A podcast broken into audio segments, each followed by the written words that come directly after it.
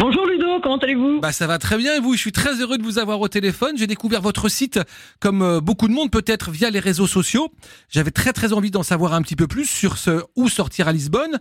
Vous habitez Lisbonne depuis euh, euh, environ 12-13 ans, Tania. Vous avez monté un blog et puis maintenant c'est devenu un site et vous nous aidez en fait à organiser notre séjour à Lisbonne pour nous les, les francophones, je crois. Oui, exactement, pour euh, bah, tous les francophones du monde. Euh, sur euh, mon site, donc où sortir à Lisbonne, j'ai réuni bah, toutes les adresses que j'ai découvertes, que ce soit donc bah, au niveau des restaurants, des bars, des clubs, mais aussi les musées, en mettant en avant bien sûr celles qui me paraissent le plus intéressantes et pertinentes. et en parallèle, j'aide aussi les personnes à organiser leur séjour, donc à travers des conseils ou l'organisation d'activités en tout genre. Alors quel serait le premier conseil que vous donneriez à quelqu'un qui n'a jamais mis les pieds au Portugal et à Lisbonne pour se faire un beau petit week-end là-bas à Lisbonne par exemple? Les, les choses à savoir absolument ah, alors concrètement, s'il y a bien une chose qu'il ne faut pas rater à Lisbonne, c'est les vieux quartiers. Donc les quartiers d'Alfama, Muraria, Grassa. Euh, moi, je conseille aux personnes de toujours commencer leur séjour par euh, cette visite-là. Mhm. Alors vous comptez, selon le temps, si vous êtes qu'un week-end, une demi-matinée suffira. Euh, et alors le top du top, c'est de faire la visite avec un guide, parce que comme ça, vous passez, vous ne passez pas à côté de l'essentiel et vous vous imprégnez vraiment de l'âme des habitants de la ville et de son histoire. Et vous, vous proposez effectivement la possibilité d'avoir un guide francophone pendant la visite, hein, si j'ai bien tout compris. Oui, effectivement. Alors concrètement, euh, moi j'ai commencé à Lisbonne, j'étais guide et au fur et à mesure, euh, j'ai eu euh, j'ai eu un bon réseau de très très bons guides.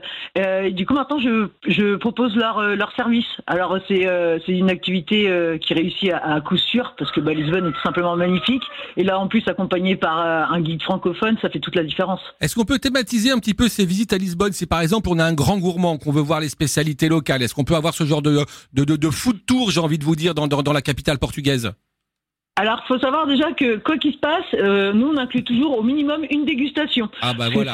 Par, parler du Portugal sans euh, sans manger quelque chose, c'est pas c'est pas portugais en fait. Nous, on est euh, notre marque de fabrique, c'est quand même la convivialité, le savoir recevoir.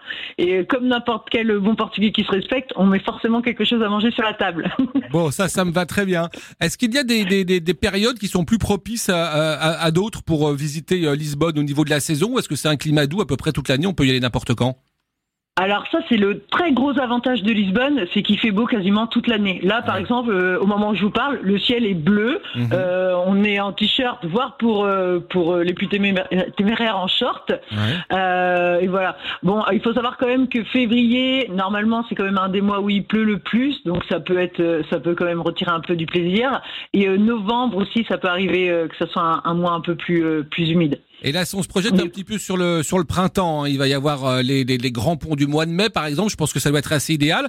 On a des plages pas loin de Lisbonne, si on a envie de faire trempette un petit peu ou pas, euh, Tania?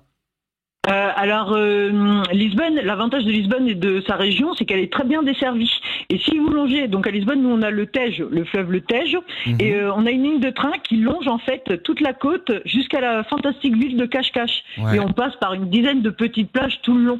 Donc même même si on n'a pas forcément de facilité de déplacement, le, le train est, est très agréable et très pratique. Et après, on a d'autres plages qui sont totalement paradisiaques, comme la serre naturelle d'Arabida où là, vous avez l'impression d'être totalement dans un pays étranger. Les eaux sont translucides, bleues. Euh, il y a une communauté de dauphins.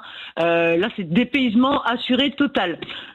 Bon bah ça me va, hein. j'ai plus qu'à prendre mon billet pour Lisbonne. J'ai une dernière question en ce qui concerne, attention je vais essayer mon portugais, la festa. Si on veut faire la, la fête à Lisbonne, vous proposez effectivement des activités un petit peu euh, nocturnes, un petit peu rigolotes comme ça pour s'encanailler jusqu'au bout de la nuit au son de la musique à Lisbonne? Ah bah, effectivement, à Lisbonne, il y, a, il y a tout ce qu'il faut pour faire la fête. C'est une ville de fêtards, mais à l'image du Portugal, j'ai envie de dire. Mhm.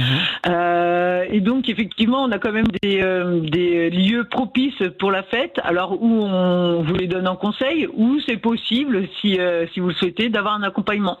Euh, ça, c'est une question d'échanger ensemble et savoir qu'est-ce que, qu'est-ce que les personnes préfèrent. C'est quoi le style musical qui cartonne en ce moment à Lisbonne?